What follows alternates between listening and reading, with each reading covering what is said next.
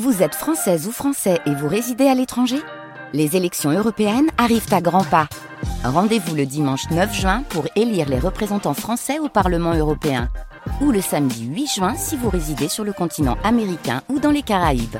Bon vote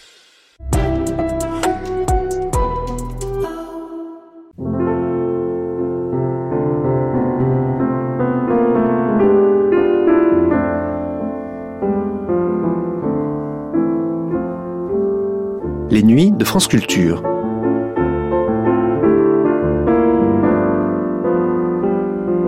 Les nuits de France Culture. Une mémoire radiophonique.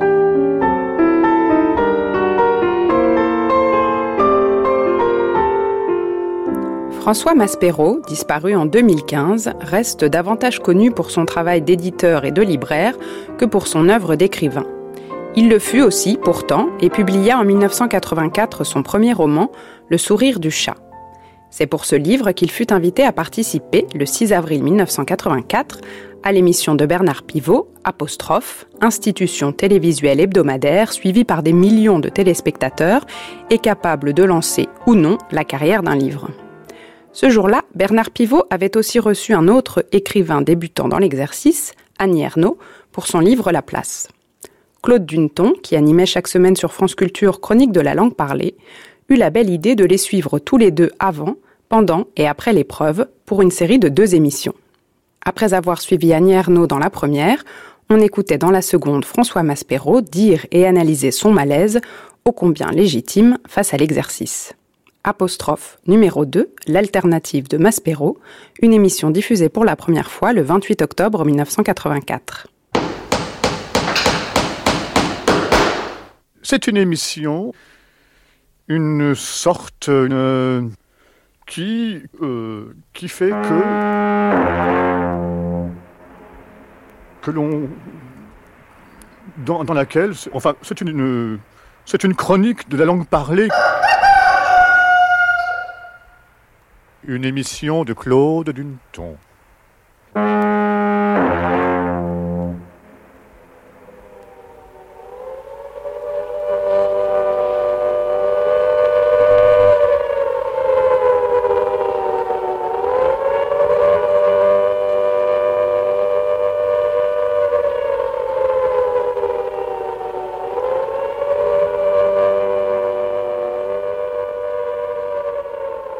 Apostrophe numéro 2 avec François Maspero, invité pour son livre Le sourire du chat.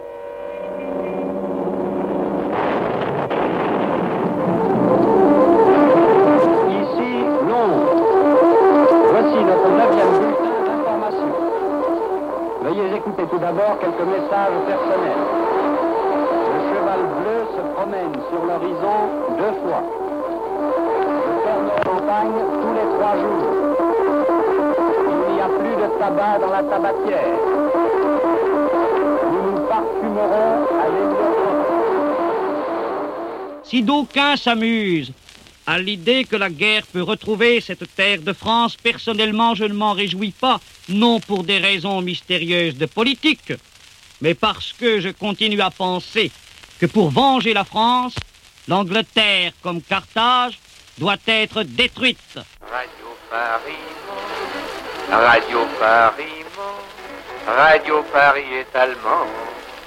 Radio Paris, Radio Paris, Radio Paris est allemand.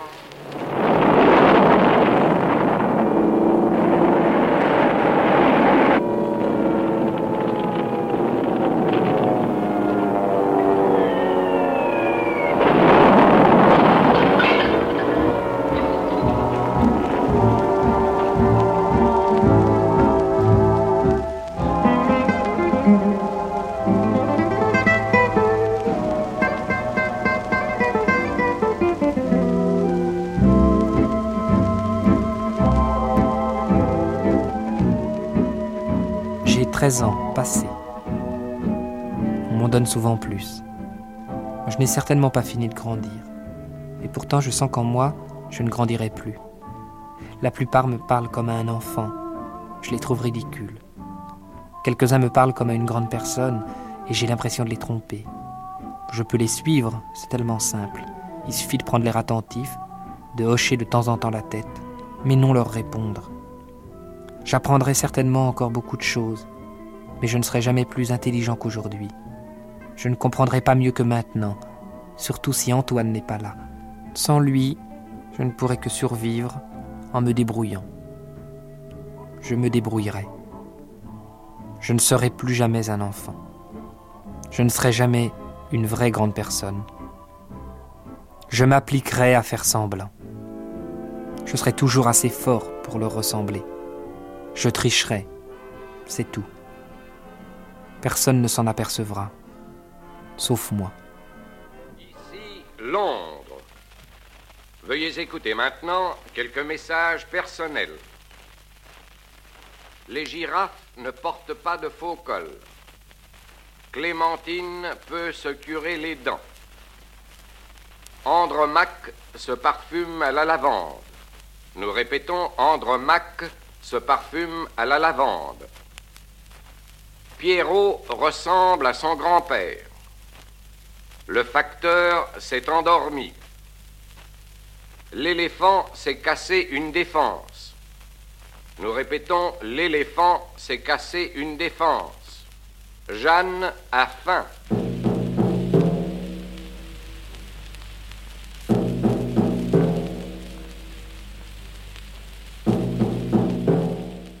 J'ai jamais passé apostrophe. Pourquoi? Parce que j'ai jamais écrit de livre.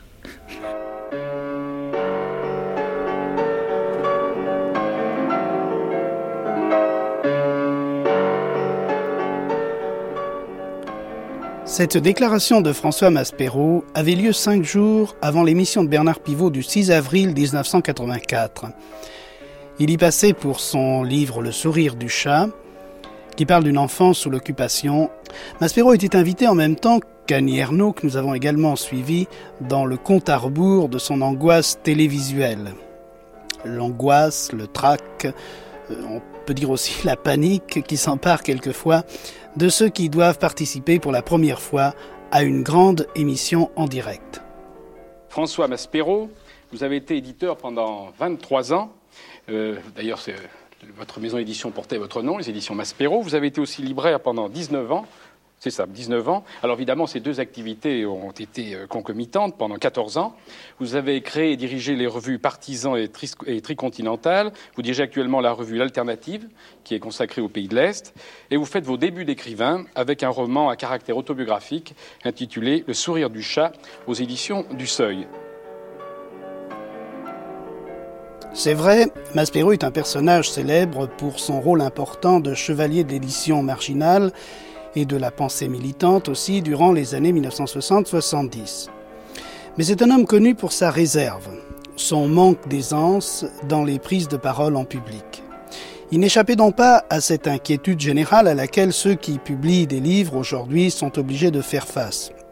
En effet, de nos jours, un écrivain prend une sorte d'engagement tacite ou même parfois très explicite, de participer à la promotion de son livre. Ce sont des conditions à la fois sociales et économiques auxquelles il est bien difficile de se soustraire et que François Maspero, ancien éditeur lui-même, euh, connaît parfaitement. Il n'avait donc en l'occurrence aucune alternative, je dirais, et nous l'avons accompagné dans sa pérégrination à la fois du tract maîtrisé et de l'affrontement avec le public. Nous lui avons parlé quelques jours avant Apostrophe, puis sur le plateau d'Antenne 2. Et le lendemain, nous avons recueilli ses impressions à chaud et ses commentaires. En fait, euh, tacitement, on n'avait jamais prononcé le mot apostrophe, Dieu merci, euh, du jour où il a été question de livre euh, avec les éditions du Seuil. Parce que je connais pas mal les mécanismes de l'édition, puisque j'ai été éditeur. Et j'étais un éditeur donc euh, qui n'était pas, euh, qui ne publiait pas des livres pour employer le mot qu'on emploie aujourd'hui, qui est charmant, de, dans le créneau d'apostrophe, tellement. Mais enfin, j'ai quand même des auteurs qui sont passés à apostrophe et j'en étais content pour eux. Euh, mais je, sais bien qu'il y a des gens qui ne peuvent pas supporter de passer à apostrophe, et je les comprends très bien. Et puis il y a des gens qui, au contraire, feraient pratiquement marquer dans leur contrat qu'ils ne se font publier que s'ils passent à apostrophe. Bon, les deux, les deux me semblent assez, assez ridicule. Je pense que finalement, euh, il faut pas tricher. Euh, je représente quelque chose dans un type d'édition marginale, euh, suivant les moments odieux ou sympathiques, euh, bon, qui de toute manière fait que Pivot, qui est un type ouvert et, éveillé, bon, a toujours pensé que ça serait intéressant le jour où je ferais quelque chose que je passe à apostrophe. Donc de ce point de vue-là, j'avais pas de pas de problème majeur, encore que j'aurais trouvé marrant de pas y passer. Ça m'aurait pas posé de problème grave. J'aurais été peut-être vexé comme un pou, j'en sais rien, mais c'est pas, ça me semblait pas fondamental. Voilà. Ce qui est embêtant, c'est par rapport à tous les gens que moi j'aurais voulu voir passer apostrophe. Et puis, euh, et puis voilà, ça s'est pas fait. Alors ça c'est un peu embêtant.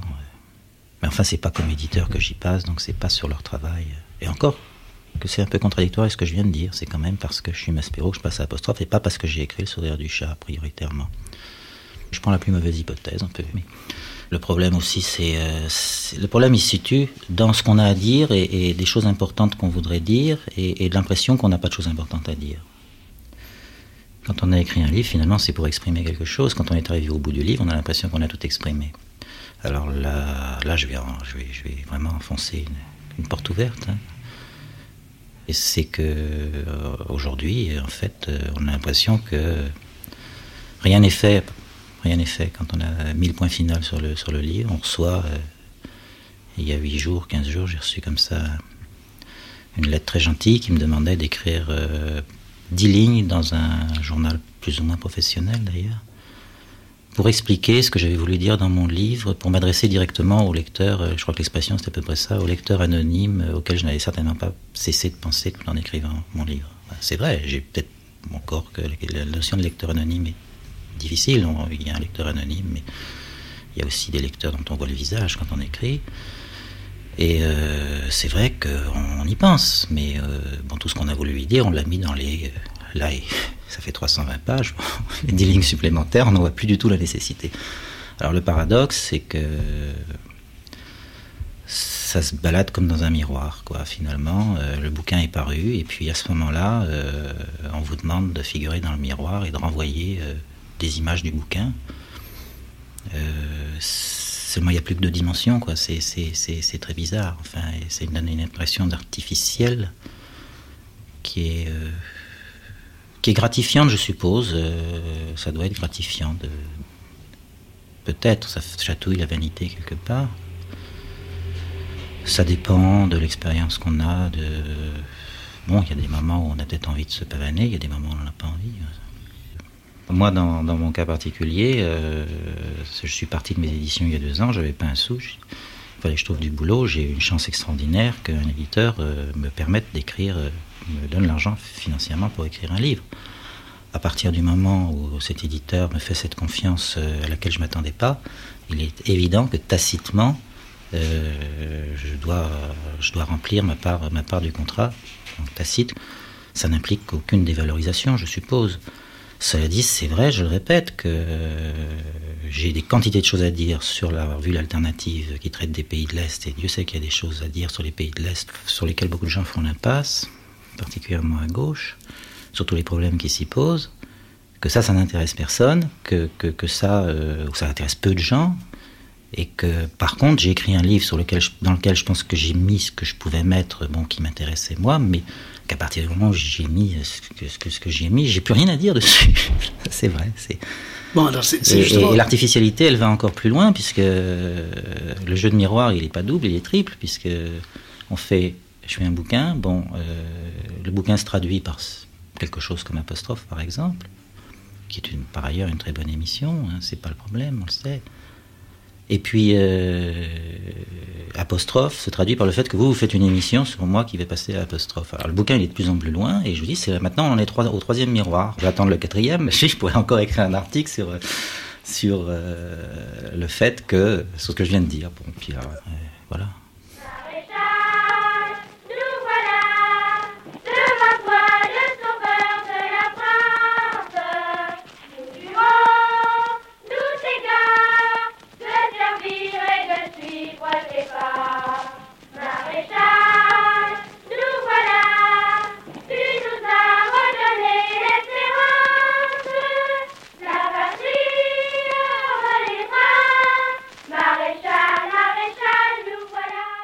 Son ami portait l'étoile jaune. Ils n'en parlaient jamais entre eux. En classe, personne n'en parlait jamais. Ça aurait pu être comme si elle n'avait pas été là, mais ce silence n'était pas si simple et beaucoup trop lourd. Elle était soigneusement cousue sur tous ses vêtements. L'étoile, le silence rendait le chat furieux. En zone libre d'où il venait, cela n'existait pas. S'il y avait des types qui commençaient à raconter des histoires de Youpin en ricanant, il fonçait dedans. Il était toujours le plus jeune de sa classe, mais il tapait toujours plus vite que tout le monde. Et en vrai chat maigre. Il se transformait en une insaisissable pelote de poings et de griffes qui semait la panique. Son frère le lui a répété depuis qu'il est tout petit. À partir du moment où tu as décidé de taper, rappelle-toi que tu dois faire mal. Sans ça, c'est pas la peine. Faire mal et taper le premier. Si tu ne sais pas être le plus méchant, il vaut mieux rester tranquille. Cogne au nez, au ventre, et il lui donnait des leçons. Mais à Paris, c'était le silence. Cela faisait partie du code.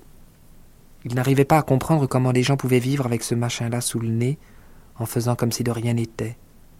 Il en avait parlé avec son frère.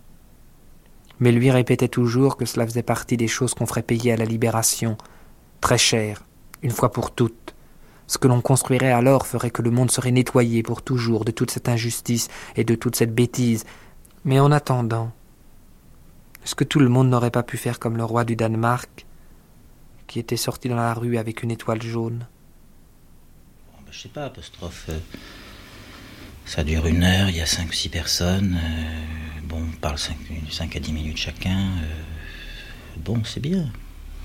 C'est bien, et puis je crois que je crois ce qui est formidable à l'apostrophe, c'est que que tout le monde respecte chez Pivot et qui, est vraiment fondamental, c'est cette euh, véritable euh,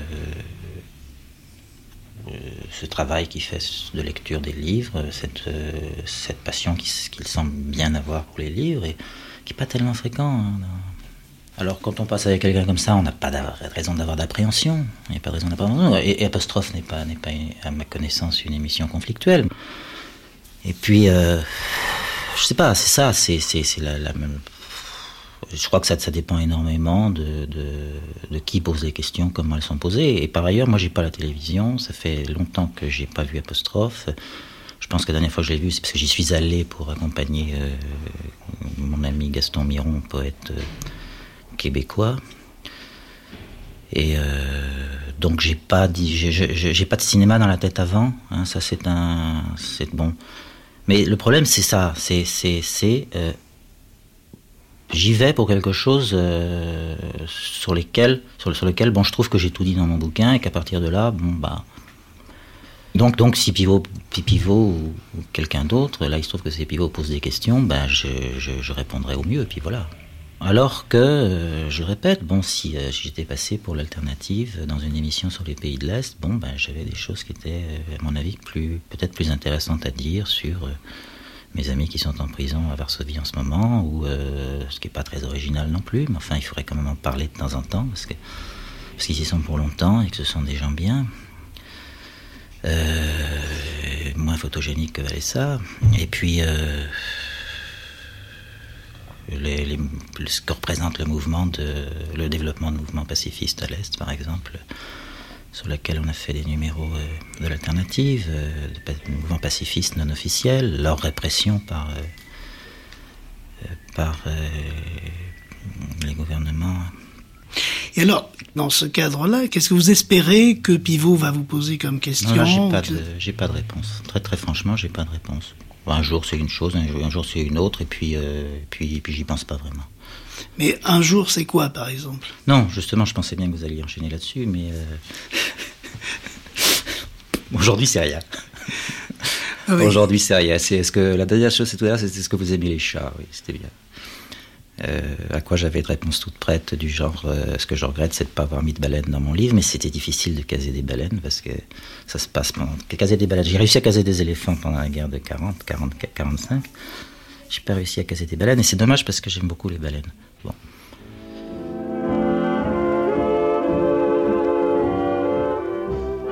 Un attentat vient de se produire au venu des Champs-Élysées, presque au coin de la Concorde, sur la place de la Concorde. Des coups de feu ont éclaté immédiatement les, les Français et les Anglais ont riposté. Vous entendez les coups de feu qui sont tirés par des batteries qui sont mises en,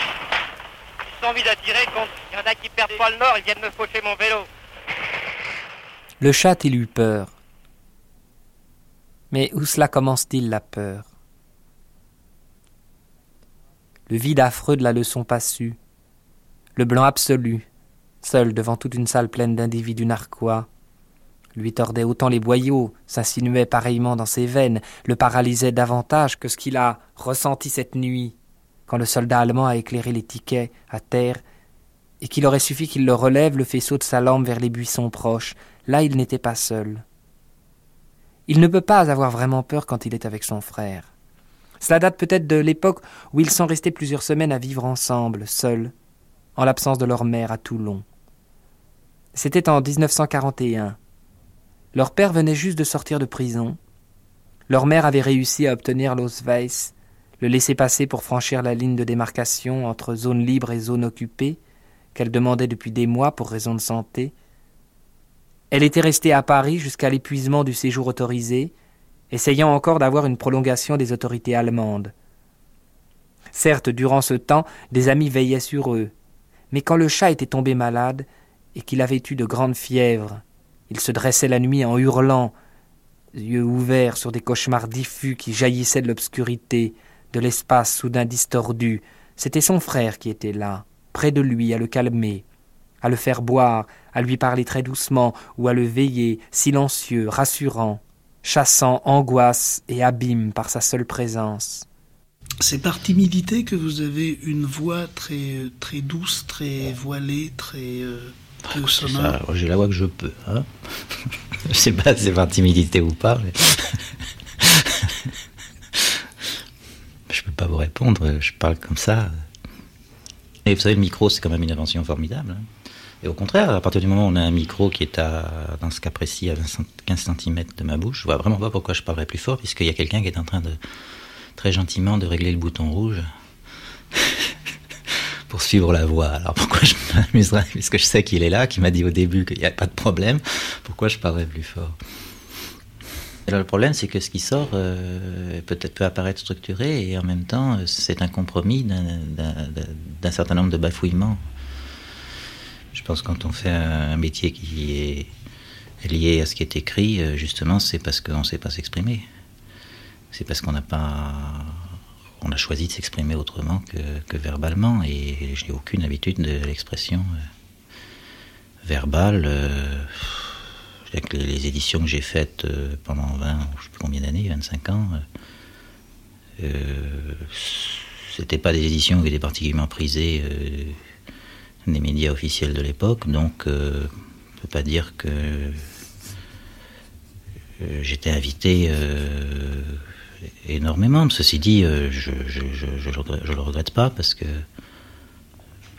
moi j'ai beaucoup de mal à, m'exprimer.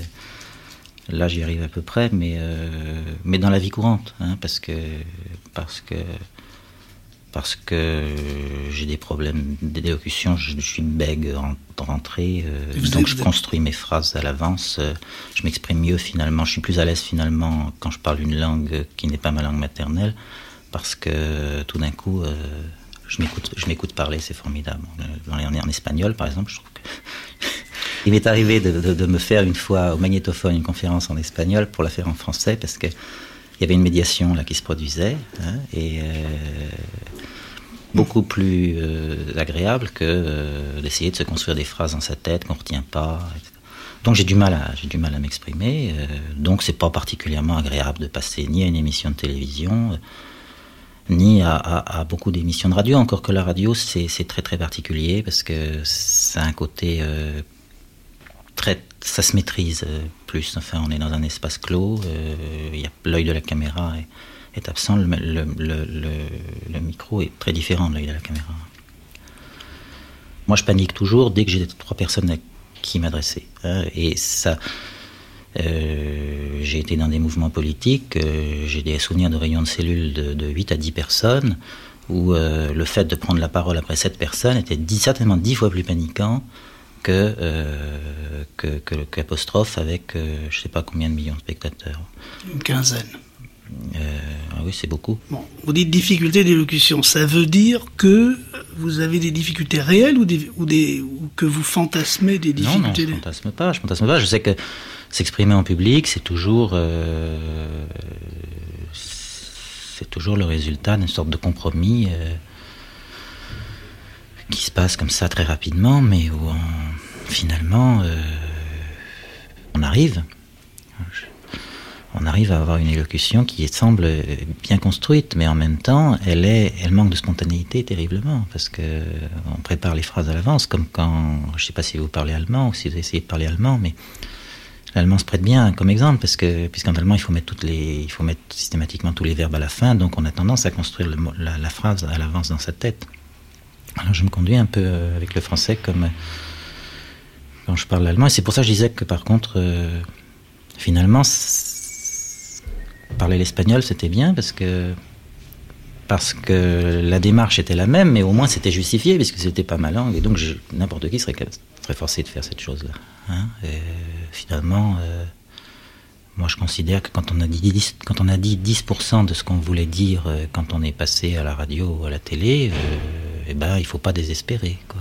Encore, faut encore récupérer ces 10%.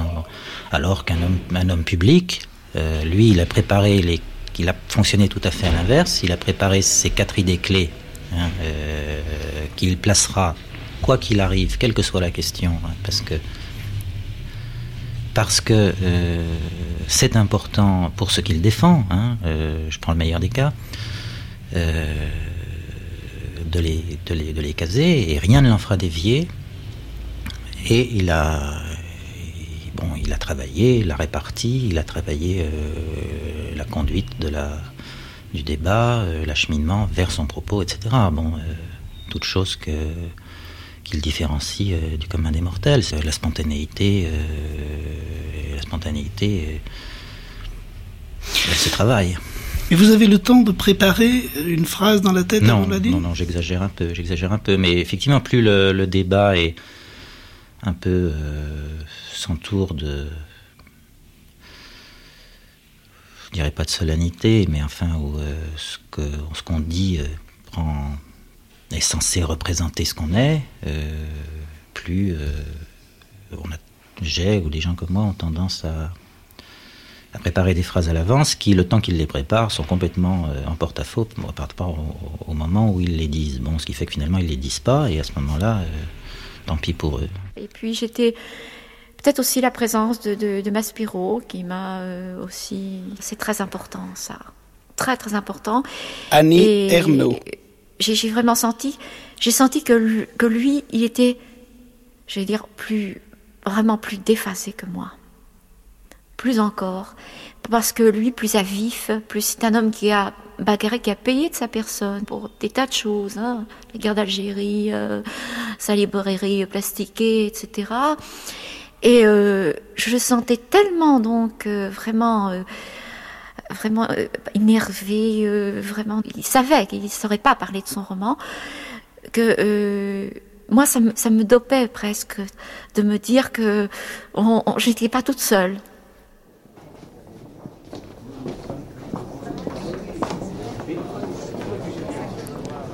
Le soir d'apostrophe, les abords du plateau dans les studios d'Antenne 2, rue Cognac-Jet.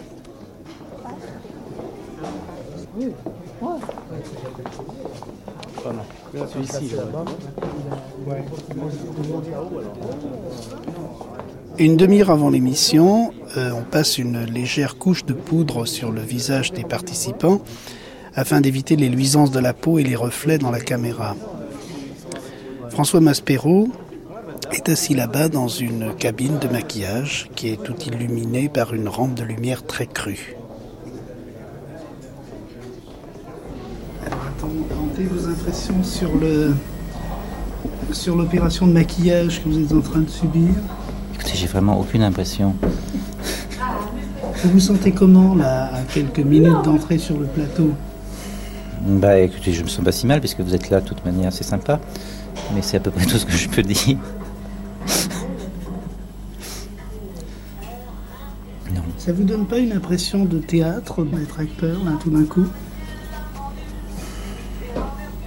Je sais absolument pas quelle est l'impression que ça donne quand on est acteur. Je suppose que ça doit. Oui, je pas, peut-être, oui, si vous voulez, oui. Mais vraiment, si vous voulez. hein. Non, non, moi je veux pas du tout.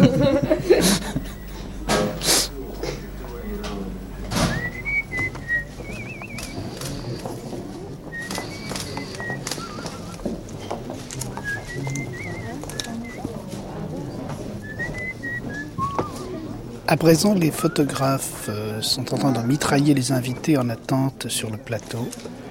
Bernard Pivot est déjà installé à sa place.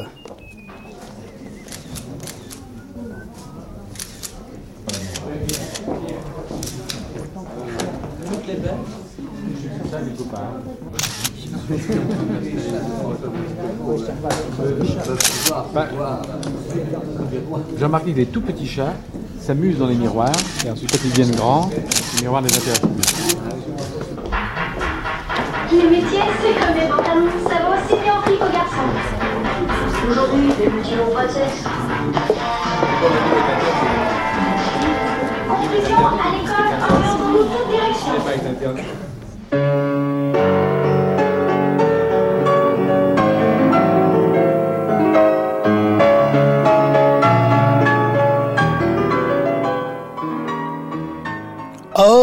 Well, ce soir d'avril 1984, l'émission Apostrophe s'est déroulée comme d'habitude sur 70 minutes. Elle fut suivie ce soir-là par 14 500 000 téléspectateurs qui avaient couché les enfants de bonne heure, sans égard pour le thème de la soirée, jeunesse. François Maspero y a fait de son mieux en compagnie d'Annie Ernaux, qui était assise à côté de lui. Tous deux avaient pour vis-à-vis messieurs Jacques Brenner, Alain Bosquet et Georges-Emmanuel Clancier. Le lendemain, Maspero était beaucoup plus détendu que sur le plateau lui-même où il s'était senti enserré par la grande machine menaçante du direct audiovisuel. C'est un contexte euh, général, effectivement. On a l'impression qu'il y a des, choses mauvaises qui se promènent là. Et qu'est-ce qu'on fait là-dedans? Est-ce qu'on va pas être changé en pierre? Le problème, finalement, c'est ça c'est de pas, de pas être transformé, en tout cas, en chose. Et, euh, Vous étiez très tendu quand même. ah bah oui, on est, on, est, on est forcément très tendu. Et puis, euh, oui, oui, oui.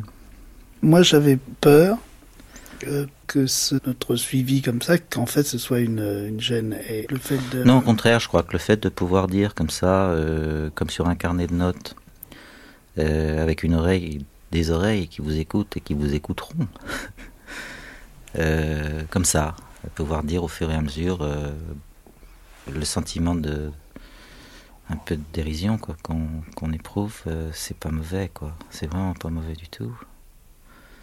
Cela dit, sentiment de dérision, c'est compliqué parce que justement, par exemple, hier, vous venez me poser des questions au moment dans le cabine de maquillage. Alors, la cabine de maquillage, c'est quelque chose, moi, que j'ai vu souvent dans des émissions de, télévision. Et le comportement des gens qui vont se faire maquiller, ça a quelque chose de très, très pénible parce qu'il y a une espèce de, rire comme ça, gêné. euh, Or, en fait, le maquillage, qu'est-ce que c'est? C'est pas un maquillage pour rendre les gens jolis, c'est pour éviter les, les reflets. hein, bon. Et puis, bon, par ailleurs, c'était vrai que dire, euh, bon, qu'on en- en- d'éprouver une sensation de dérisoire totale dans cette cabine de maquillage, c'était gênant pour les gens qui font leur boulot tous les jours. Qui font-. Et tout ça, c'est euh, c'est ça la complexité. C'est ça la complexité. Et on est pris dans ce jeu-là tout du long. C'est-à-dire que même quand on dit, bon, ben, il faut que je coupe la parole à pivot, on se dit, non, il faut lui laisser faire son boulot, ce type-là. C'est ça, quoi. Et on se trouve comme ça devant des un jeu comme ça, triple, quadruple, et on ne sait pas comment s'en dépêtrer parce qu'on n'est pas, on pas professionnel de tout ça, et finalement, euh, et finalement, on en sort un peu, on en sort tout à fait comme on sait qu'on va en sortir, c'est-à-dire euh, démoralisé, quoi. Parce Ah que- bon bah oui, parce qu'on se dit, euh, bon, il y avait des choses à dire, on les a pas dites, euh, et c'est ce que j'avais essayé de dire à propos du livre d'Annie Ernaux. Elle écrit son livre ligne à ligne, mot à mot, comme ça, pendant des, des- des mois et des mois, et puis, et puis, et puis tout d'un coup, elle se trouve, elle a 10 minutes. euh, les gens qui étaient en face d'elle semblaient avoir une sorte de réflexe de professionnel sur la défense, et la seule chose qu'ils ont trouvé à dire, c'est que finalement, ah, elle était une professionnelle comme eux. J'ai pensé aux aventures de Babar, le roi des éléphants, Euh, c'est pas, pas, pas, pas, que je me considère comme le roi des éléphants, mais euh, dans les aventures de Babar, il y a les vacances de Zéphyr, le singe Zéphyr. Le singe Zéphyr, il faut qu'il aille rejoindre Isabelle qui est prisonnière des gogottes. Les gogottes, c'est des méchantes bêtes qui répandent une forte odeur de pommes pourries. Et quand on les fait parir, ils vous changent en pierre. Et le problème, donc, c'est de faire rire les gogottes. Alors, on n'a pas fait rire les gogottes, mais j'ai vraiment eu l'impression qu'on était, qu'il y avait le singe, des, le singe et Isabelle qui était face aux gogottes. Bien, alors maintenant, je vais demander à, tous les trois. Il se trouve que tous les trois, vous avez écrit des, je disais en présentant ça, des romans à caractère autobiographique. Il est évident que vous avez raconté euh, tous les trois des épisodes de votre vie. Alors, je voudrais savoir pourquoi. Et François Maspero, alors vous, pourquoi? Je ne sais pas si c'était moi quand j'avais 13 ans. C'est certainement moi aujourd'hui. Euh, j'ai écrit euh, ce livre, c'est un roman. J'ai tenu à dire au début que ce n'était pas une autobiographie, parce que contrairement à la démarche d'Annie Arnaud, je ne pouvais pas parler d'événements que j'ai vécus, de gens que j'ai aimés, euh, directement comme ça. À la première personne. Des gens qui sont morts. Et c'était les trahir encore une fois, contrairement à la très belle citation de, de, de Genet qui est au début de, de, de la place. Et moi, c'est la démarche complètement inverse. Écrire, c'est le dernier recours quand on a trahi. Et je pensais que si j'écrivais, je disais euh, mon père était comme ceci ou mon frère était comme cela, j'avais encore une trahison, j'apportais une trahison. Cette écriture était une trahison. Alors j'ai fait un roman où on trouve des personnages qui ressemblent, qui sont parallèles à ceux que j'ai connus, avec euh, beaucoup, de, beaucoup de personnages qui n'ont jamais existé. Ouais. C'est un roman. Oui, c'est un roman et en même temps c'est votre vie. Bon, on y viendra tout à l'heure. Est-ce que c'est important pour vous, les, les, gens qui sont autour dans... Alors ça, c'est l'autre euh, l'autre aspect qui est euh, qui arrange pas les choses. C'est que finalement, on se dit, bon, on va aller là, euh, c'est une... C'est comme les autres. Euh, bon, on a publié son bouquin, on va essayer d'en parler calmement, tranquillement. Et puis, il se produit autour d'Apostrophe à cause du phénomène qu'est Apostrophe, et c'est là qu'on retombe toujours sur le même problème, qu'Apostrophe est une émission remarquable et qu'en même temps, euh, qu'elle soit unique, fait, le fait qu'elle soit unique, parce qu'elle est remarquable, fait qu'elle a pris un statut euh, délirant. Euh, les gens, euh, dans les huit jours qui précèdent, c'est insupportable, c'est insupportable. Tout le monde vous dit, tu vas passer à apostrophe, qu'est-ce que tu vas dire? Et, d'un ton inquiet, des gens qu'on ne connaît pas. Au seuil, quelqu'un qui, qui, a lu mon livre, qui le trouve bien, qui me dit, mais qu'est-ce que vous allez dire à apostrophe maintenant?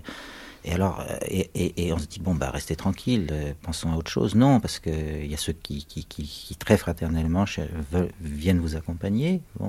Mais en même temps, quand on arrive là, et ça je l'avais déjà vécu avec d'autres, euh, euh, c'est l'équipe des supporters. Enfin, c'est euh, ça. Alors c'est vraiment ça aussi, c'est assez dur parce que quoi qu'on fasse, on est on est on est on est quoi qu'on fasse, ben, on est chauffé comme un boxeur et, et c'est ridicule, c'est complètement ridicule. Alors on peut avoir des défenses. Par exemple par exemple, euh, puisque tout le monde est là pour vanter son livre, et que finalement Pivot lance, et puis après il faut enchaîner. Bon, il y a des gens qui le font bien, il y a des gens qui le font mal, il y a des gens qui le font d'une manière charmante, comme euh, dans cette émission-là, Georges-Emmanuel Clancier, parce qu'il a raconté son livre, et que son livre était un beau livre, et que c'était bon, c'est tout. Et que la vie de Clancier, c'est quelque chose de respectable et de, bien. Et puis, euh, et puis il y a ceux qui essayent de faire valoir la marchandise on a vraiment envie de répondre par oui ou par non. Quand Pivot vous parle, on se dit, bon, bah, au moins, là, euh, c'est un luxe que je me paye. Donc, euh, je résume, hein, le livre, c'est que, parce que je pense que vous n'aurez pas aimé le raconter, c'est donc euh, le, le, le, le, chat a un frère qui a 19 ans, à peu près, ou 20 oui. ans, qui a 19 ans, et qui est un résistant, qui fait dérailler des trains, qui fait non. des tracts, qui fait des tas de choses, et qui euh, tue trois, qui tue, coup sur coup, trois officiers allemands, et puis le troisième, ça se passe mal, le camarade avec qui il fait le coup est arrêté, sera fusillé, et lui en réchappe par miracle, et la, la Gestapo vient arrêter toute la famille. Donc le père euh, et la mère et le, et le frère aîné en réchappent, enfin pour le moment. Bon, et tous le- ces trois se, re- se retrouvent au- à la Gestapo, et puis l'enfant, comme il a 13 ans et demi, on le relâche, et puis le, le père et la mère partent euh, en Allemagne, en camp de concentration. Et alors on se dit peut-être que le chat, vous, peu importe, mais c'est que il toute sa vie, il se dira pourquoi je ne suis pas allé avec eux? Oui. Hein? Et c'est ça, cette cicatrice dont je parlais tout à l'heure. Elle est là, non? Oui. Euh, alors, le, le frère, le, le- le frère aîné. Alors, c'est pas méprisant pour les pour les, les quelques millions de spectateurs qui n'ont pas tourné le bouton quand ils, nous- quand ils ont vu nos gueules, qui sont restés, qui sont restés, je sais pas pourquoi. Mais euh, j'espère, j'espère que c'est pas méprisant pour eux. C'est une manière de, quand même de se dire que bon, on est quand même un peu libre sur ce sur ce plateau. C'est ça, quoi. Alors, il suffit que on se comporte d'une manière. euh, tous les gens savent tout sur apostrophe. Moi, je sais rien puisque je répète. Ça fait je sais pas combien de temps que j'ai pas vu une émission d'apostrophe parce que j'ai pas la télé. J'ai pas la télé, euh, pas par choix, mais comme ça. Ces temps-ci. Bon. Bon, moi, j'ai pas vu grand monde depuis hier soir. Simplement, on m'a dit que j'aurais pas dû interrompre Pivot parce que Pivot connaissait son affaire. C'est vrai que moi, je la connaissais pas du tout. Que voilà. Alors là, on a, je sais pas, mais ça, c'est une impression plus générale qui est que quelquefois, euh, on dérange le jeu. Et puis finalement, on n'en tire aucune vanité de déranger le jeu. On se dit, bon, excusez-moi, monsieur, dame. Et je suis très reconnaissant à Maspero d'avoir dit une chose, Buchenwald. J'y étais le 12 avril 45, cinq heures après l'ouverture. J'ai vu les détenus et mon ma première réaction a été, je l'avoue, mais c'est 40 ans plus tard, je peux le dire, c'est le dégoût et de me dire ces gens-là, ils me resteront au travers de la gorge et de la conscience jusqu'à mon dernier jour. Je plaide coupable, mais j'ai eu exactement ce sentiment-là. Oui, mais Alain Bosquet, Vous j'étais avez tout à pas fait l'air en surpris. mauvais état, là Hein, Pardon? Vous n'avez pas l'air en mauvais état, là? Non, justement. Non, mais j'ai tout à fait surpris, c'est que vous racontez effectivement le- votre visite à Buchenwald quelques heures après l'ouverture du camp, et vous y découvrez des chambres à gaz. Il n'y a jamais eu de chambre à gaz à Buchenwald. Il y en a eu dans d'autres camps, mais pas à Buchenwald. Il n'y a, pas eu de chambre à gaz. Bon, ben, il y, avait en tout ça- cas des... ça- ça- des- jamais, il y a avait eu des, des- des- des- des fours crématoires, mais il n'y a jamais eu de chambre à gaz. Hein. Des fours crématoires, c'est Ah ça. oui, ah ben oui, non, mais vous racontez comment le- Eh la ben, c'est personne. une er- C'est une erreur. Moi, c'est des fours crématoires. Il a été établi que les chambres à gaz de Buchenwald étaient prêtes. Étaient prêtes, c'est ça. N'étaient pas construites. Les plans étaient prêts, qu'on n'a pas eu le temps de les ça. construire. Ah oui, non, mais non, on ne peut pas les visiter. Non, on ne peut pas les visiter. Oui. Allez, donc, alors, bon, ce sont les pièges de la mémoire, probablement. C'est les pièges de la mémoire. Ouais, c'est ça. C'est pour ça qu'on a Oui. écrit un livre. Bon, alors, il y a effectivement beaucoup de- d'épisodes sur la guerre, parce que vous êtes aussi à la conférence de, De Potsdam, Potsdam, de oui. Potsdam, donc vous êtes vraiment aux premières loges pour vivre. Alors, vous, vous avez des aventures extraordinaires, vous êtes radiologue aussi aux États-Unis Mais pendant la ça, guerre. c'est la folie de la guerre, n'est-ce pas? Vous êtes radiologue et on vous met euh, Hmm. dans un autre service. Vous savez faire quelque chose, on vous déplace. C'est comme ça. Je dirais que dans cette guerre, euh, qui est terrible pour tout le monde, vous avez de la chance parce que c'est vrai que, en plus de ça, vous êtes journaliste, vous faites vos débuts de journaliste euh, aux États-Unis dans un journal gaulliste, et c'est d'ailleurs là que vous vous racontez que vous prenez votre pseudonyme, vous appelez euh, votre vrai nom, c'est Bic, et votre B-I-S-K. prénom Oui, Anatole. Anatole Bisque, et là, c'est là où vous vous changez, vous donnez Alain Bosquet pour. euh, Et puis, euh, vous êtes, euh, je dirais, un séducteur. Quand vous êtes à Montpellier, allez Montpellier-Rennes, hein, mais il n'y en a pas beaucoup qui ne sont pas passés dans votre lit. Mais il faut, il faut faire la guerre, mon cher. Sur tous les flancs. Hein C'est triste en plus. Vous avez la chair triste. Oui. Ah bon Je trouve ça très triste. Mais si, les, les femmes défilent, défilent. et, et vra- vraiment, il y en a beaucoup, Mais c'est peut-être hein.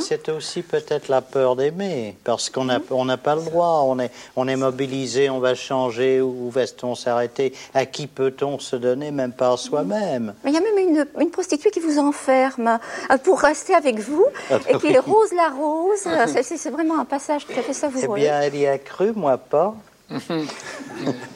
oui. Et, oui. Je suis désolé, je voudrais revenir sur quelque chose parce que de cette manière, on a papillonné là et on a parlé de chambre à gaz et c'est désagréable, c'est assez odieux. Papillonner comme ça sur Rose la Rose. Euh, la question, vous, comme vous avez dit tout à l'heure, euh, il n'y avait pas de chambre à gaz à Buchenwald. On ne peut pas filer comme ça sur cette, euh, sur cette, constatation, même dans une émission comme celle-là. Euh, moi, j'ai pour faire ce livre et parce que c'est une question qui me tient à cœur, j'ai beaucoup travaillé sur cette, j'ai beaucoup étudié cette question. Bon, je dirais pas par rapport à mon livre, pour rester dans le cadre de l'émission, il y a une chose qui est scientifiquement prouvée, en tout cas, c'est l'existence de la chambre à gaz de Ravensbrück. Ah oui, mais ça, Oui, bien sûr. non, mais je parle par rapport à, à- à la à l'émission même, je- puisque Non, j'en parle dans mon livre. j'ai dit qu'il n'y avait pas à Buchenwald, mais qu'il y en avait ailleurs. Je, je n'ai pas dit qu'il n'y en avait Oui, pas dans quand notre ces camp. choses- Je, je- ne mets pas absolument pas en cause ce que vous avez dit, vous, Bernard Pivot, mais dans une émission comme celle-là, on file tellement vite sur des choses Oui. tellement quelquefois importantes et qui, sont tellement. Enfin, c'est- vous Non, mais comprenez, j'ai- les, les- les choses ont- les choses, certaines choses ont une importance, d'autres en ont un petit peu moins. Excusez-moi. Bon, euh, oui, ah ben, on peut pas tout dire et de toute manière, on s'exprime très mal parce qu'on est pris. Peut-être, ça s'appelle peut-être pas le trac, mais c'est. Enfin, moi, j'ai déjà parlé de mes difficultés d'élocution la première fois et c'est vrai, elles sont, elles sont réelles. Euh, il y a plusieurs choses qui se superposent, euh, comme toujours dans ces cas-là, et ça va très vite. Il y a une impression, je sais pas si c'est ça qui est majeur, mais il y a une impression que euh, dans une émission de ce genre, tout, tout, est, tout est équivalent. Euh, rien, tout a la même valeur. Je crois que euh, Brenner a dit à un moment, en parlant de ses mémoires, euh, rien n'a d'importance. bon. Et c'est ça qu'on a, bon, dans ce genre de, de, travail, euh, d'émission, c'est ça, tout est pris au même degré, comme un objet de curiosité dont on parle. Alors, évidemment, quand on voit arriver les chambres à gaz et les camps de concentration, et puis qu'on passe tout de suite après aux amours de, de l'auteur, euh, qui sont tristes, comme a dit très bien Annie Ernaux, euh, on se dit non, c'est pas possible, on peut pas comme ça filer sur. euh, on peut pas filer comme ça, euh, en patinant comme ça. Je dis papillonner.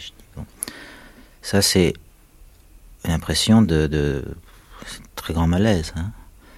Et puis il y avait un problème précis et bon, ça, ça fait partie juste ça, ça, ça relève du fait qu'il faut connaître le jeu et que là, euh, là vraiment, j'étais pas dans le jeu. C'est euh, Pivot a posé une question euh, à Bosquet en lui disant bon, vous décrivez l'ouverture, vous arrivez à Buchenwald et vous décrivez les chambres à gaz. Il n'y a pas eu de chambre à gaz à Buchenwald.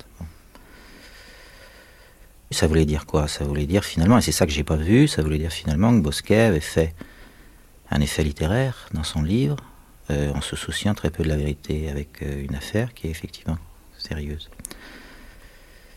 Euh, moi, j'ai pas vu ça. J'ai pas vu ça. Ce que j'ai ressenti tout de suite, c'était que finalement, en en restant là, le problème Bosquet était bien abordé, mais le problème des chambres, à- gaz, qui est quand même le plus sérieux, était du même coup. Là, on aborde la, question euh, des chambres à gaz, c'est-à-dire la, question Forisson, c'est-à-dire euh, de cette aberration euh, qui consiste à revoir l'histoire finalement d'une manière telle qu'elle se pratique dans le système stalinien, c'est-à-dire qu'on gomme l'histoire, on la réécrit éternellement. Bon, maintenant, aujourd'hui, Forisson, une espèce finalement, il agit comme un petit Big Brother d'Orwell à son compte. Il dit Moi, je réécris l'histoire, je peux vous apporter la preuve qu'il n'y a, pas- eu de chambre à gaz. Enfin, on connaît l'histoire, on connaît cette affaire-là. Finalement, ce qui m'a beaucoup gêné, c'est que, en passant comme ça d'un sujet à l'autre, euh, Pivot est, pris par son sujet, euh, semblait dire bon, il n'y a pas eu de chambre à gaz à Buchenwald, et puis passons à autre chose. Bon. De là à dire il n'y a pas eu de chambre à gaz, bon, finalement, j'ai là un témoin, bon, puis je vous fais la preuve que ce témoin ment. Bon, alors, c'était important de savoir que, que, que, que Bosquet mentait, mais en même temps, le sujet n'était pas en cause. Et le sujet, c'était ça, c'était les chambres à gaz. Donc tout d'un coup, je me suis dit non, c'est pas possible. Moi, il faut que je dise quand même que dans mon, il faut que je quand même que bon, je, je, je confirme, je confirme qu'effectivement, s'il n'y avait pas de chambre à gaz à Buchenwald, c'est parce que les plans étaient prêts, on les a retrouvés et euh, on n'a pas eu le temps de la construire. Simplement, je voulais bon dire voilà, bon, euh, il n'y a pas eu de chambre à gaz à Buchenwald, d'accord, mais il y en a eu, ailleurs, point final. Bon. Alors évidemment, à partir de là, euh, toute la polémique Pivot-Bosquet était démolie, le jeu était cassé. euh, finalement, Bosquet s'en est très bien tiré. Puis il a dit des choses qui, qui m'ont donné assez des envies de meurtre comme ça, en passagère, euh, parce que il a commencé à parler de dégoût qu'il avait éprouvé en, entrant dans les camps et qu'il avait beaucoup de mal à s'en remettre. Bon, il avait une jolie décoration à la boutonnière. Je pensais que ça n'était pas si bien, pas si mal remis que ça, c'est tout. Enfin, bon, mais après c'était fini, c'est-à-dire que c'était, j'avais cassé un jeu et, et j'en étais pas fier parce que finalement peut-être que le jeu était mieux que mon intervention. L'émission après était plus tout à fait la même. Vous avez apporté une, gravité qu'il n'y avait pas. Tout d'un coup, on écoutait les choses différemment. Bon, le fait, par exemple, que vous parlez peu et que vous n'intervenez pas, ça donne à ce que vous dites euh, une importance euh, accrue. La, question, là, c'est quand même euh, la difficulté de s'exprimer et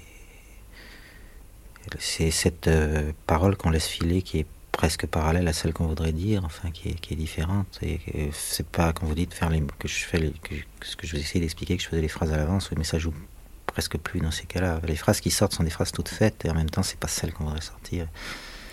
C'est complètement l'impression de désastre, quoi. Et notamment, ben alors ça, ça risque, on risque de filer vers des gaffes terribles.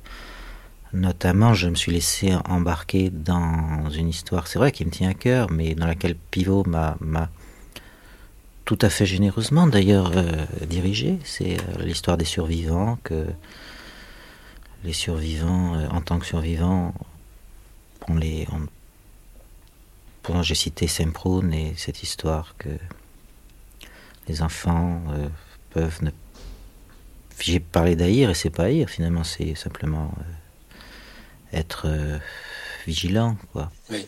Et ça, c'est je pense aussi ça, c'est François Vaspero, il va découvrir bientôt qu'il n'aime pas facilement les survivants, ou, ou il n'admet pas facilement qu'ils aient survécu. C'est un réflexe primaire, il le sait, c'est injuste, il ne peut rien contre.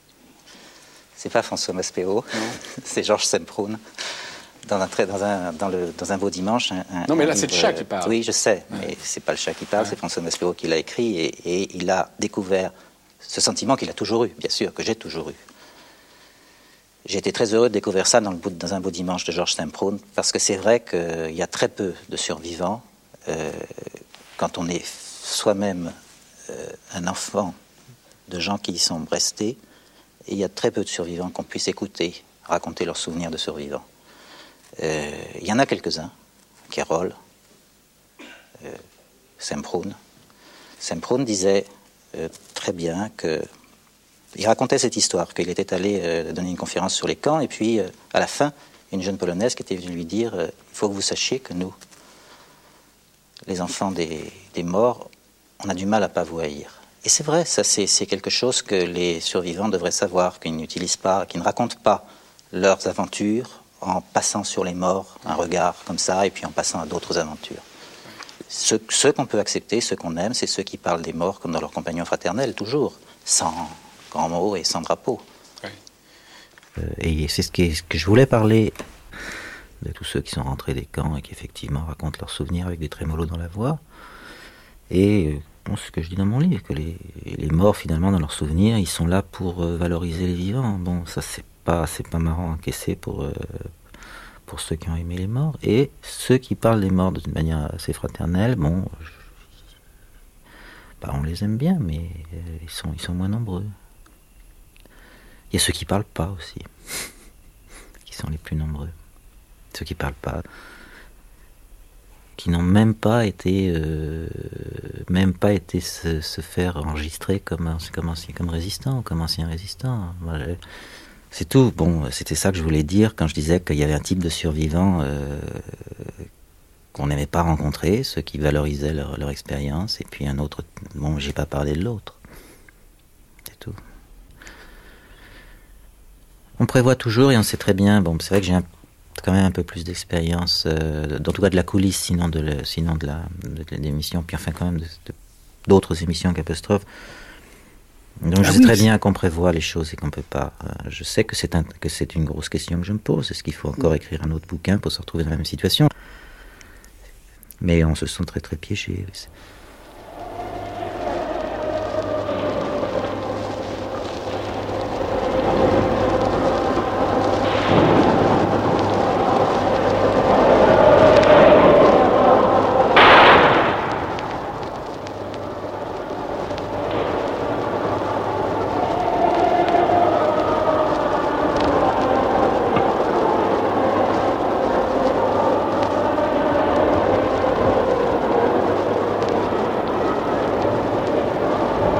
Que rentrent dans l'église des soldats du général Leclerc, casqués, et qui vont essayer de faire de la police, car encore des coups de feu ont été tirés.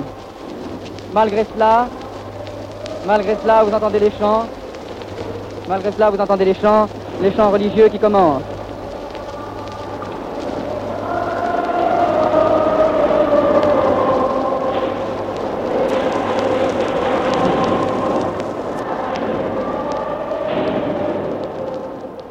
Début de l'après-midi de ce 1er mai, jour férié, première fête du travail de la France libérée, tandis que la radio retransmet l'allégresse des travailleurs qui défilent dans la neige fondante, sa grand-mère maternelle sonne à la porte. C'est lui qui ouvre. Ses cousins sont partis vers quelque marché au timbre. Elle a le visage fermé, la bouche tordue.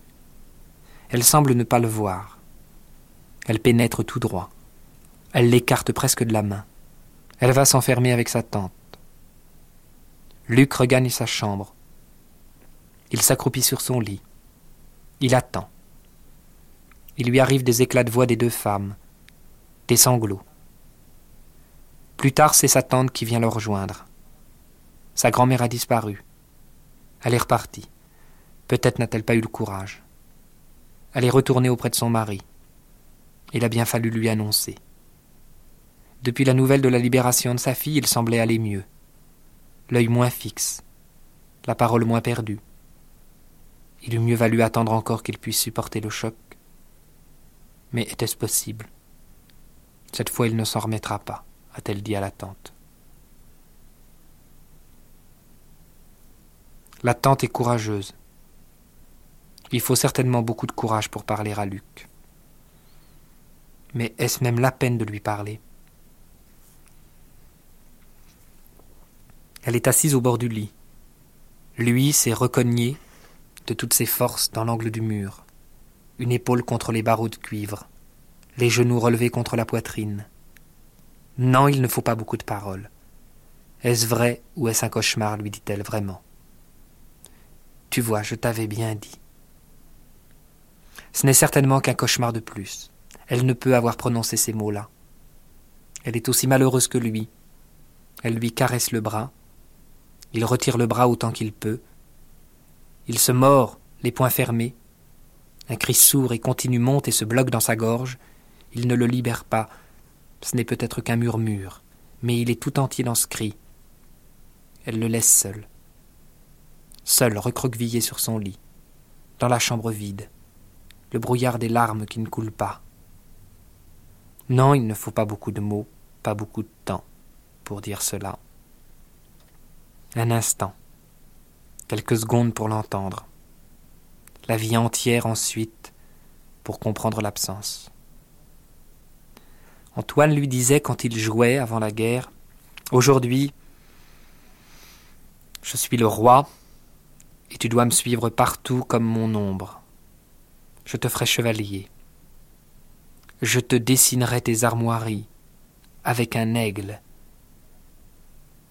tu dois m'appeler Paditcha, Votre Altesse, Calife, Tchèque, l'Islam, commandeur des croyants, émir, Mikado, Maharaja, Dalai Lama, grand mogol, Inca suprême, empereur de toutes les Indes et pape des bonzes.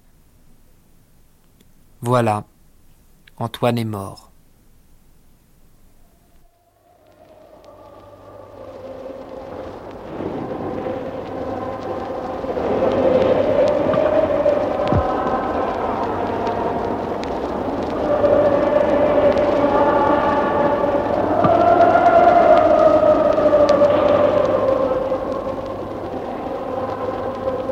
C'était Chronique de la langue parlée, une émission de Claude Dunton. Aujourd'hui, apostrophe numéro 2, l'alternative de Maspero. Avec François Maspero, qui était invité d'apostrophe le 6 avril 84 pour son livre Le sourire du chat, paru aux éditions du Seuil. Extrait lu par Fabrice Lucchini. Prise de son Daniel Bizien Réalisation Marie-Dominique Arrigui. Ce Gloria chanté sous les pétarades est vraiment une chose magnifique. pouvez pas savoir l'émotion, l'émotion de tous ces gens qui sont rassemblés, qui ont eu certainement peur, mais qui ne l'ont pas montré, et qui en tout cas ont prouvé au chef, au nouveau chef de la France, toute leur profonde affection et tout leur amour.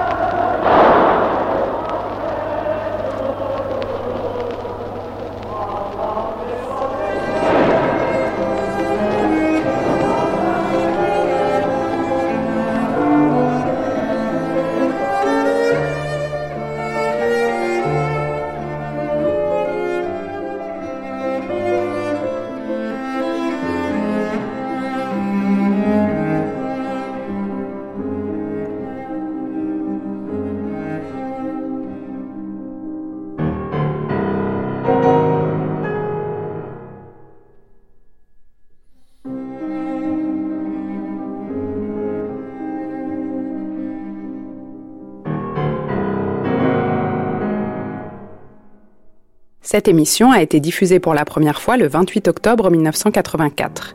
Vous pouvez la réécouter ou la télécharger sur le site franceculture.fr à la rubrique Les Nuits de France Culture.